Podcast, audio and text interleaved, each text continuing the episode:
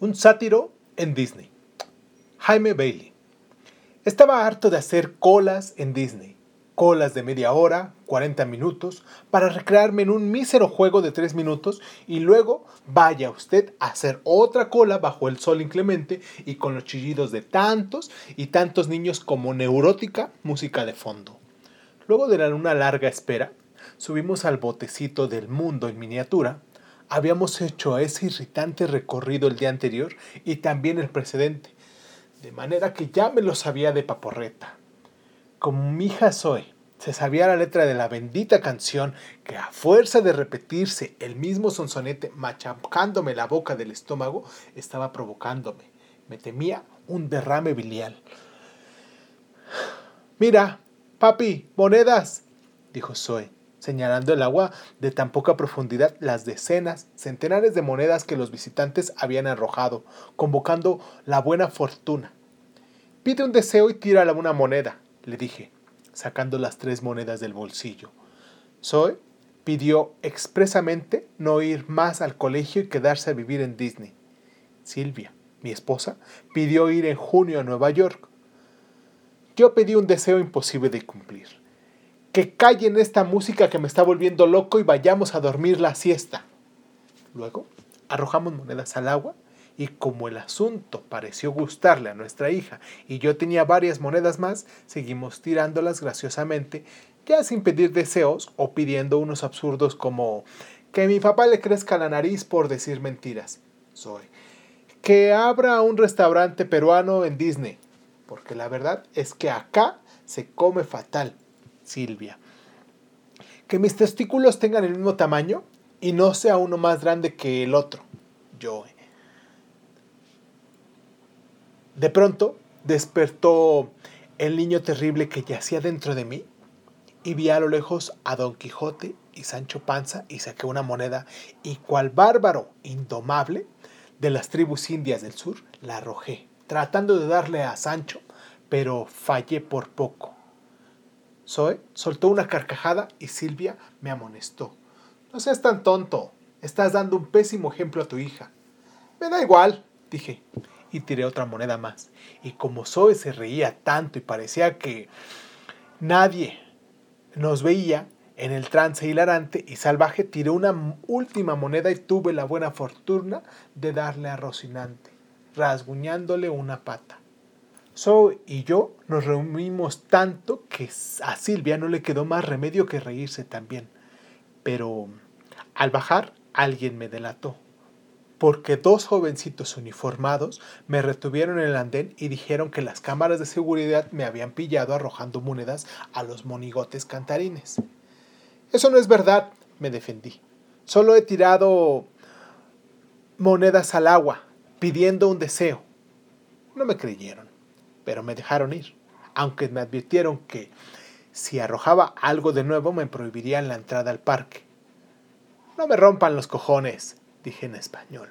Seguro que no entenderían una palabra. No pienso volver ni loco. Y Herodes era un sabio. Luego fuimos al carrusel. Zoe insistió en subirse al caballo más alto. Silvia trepó al intermedio y me pidieron que montara el caballo más bajo pero dije, voy a sentarme en el carruaje porque tengo que checar unas cosas de trabajo. ¿En serio? me preguntó Silvia desconfiada. ¿Chequear qué? El comportamiento de mis acciones en la bolsa, dije, poniendo énfasis en la palabra comportamiento para darme aires de financista.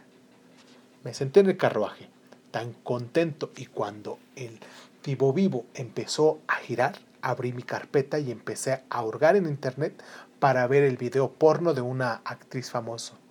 De pronto, tras varias tentativas fallidas, lo encontré y me puse a salivar como un camello viejo en medio del desierto y la canícula.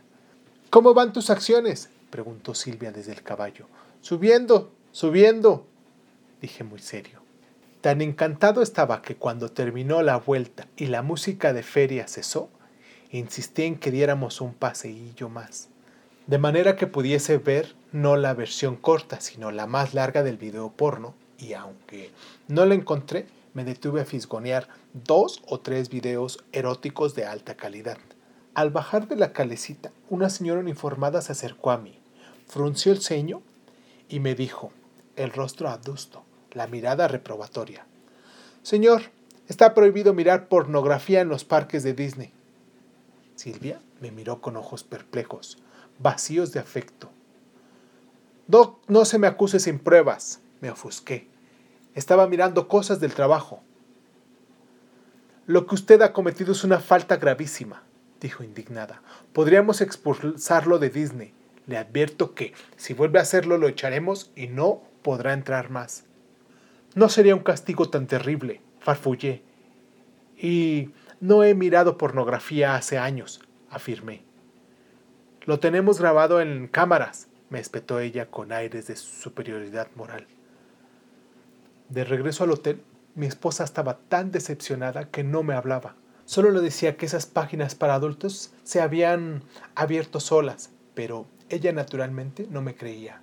Tratando de limar asperezas, hice una reserva para cenar en el restaurante con Cenicienta. Nuestra hija se entusiasmó tanto que Silvia tuvo que resignarse a acompañarnos. Media hora después estábamos en un comedor lleno de niños vocígeros, vocíngeros de todas las edades, que esperaban ansiosos la llegada de Cenicienta, el príncipe encantador, Lady Tremaine y sus hijas Anastasia y Drisela. Cenicienta hizo su aparición como una auténtica princesa, rubia, sonriente, impecable, con un vaporoso vestido celeste y zapatos de cristal.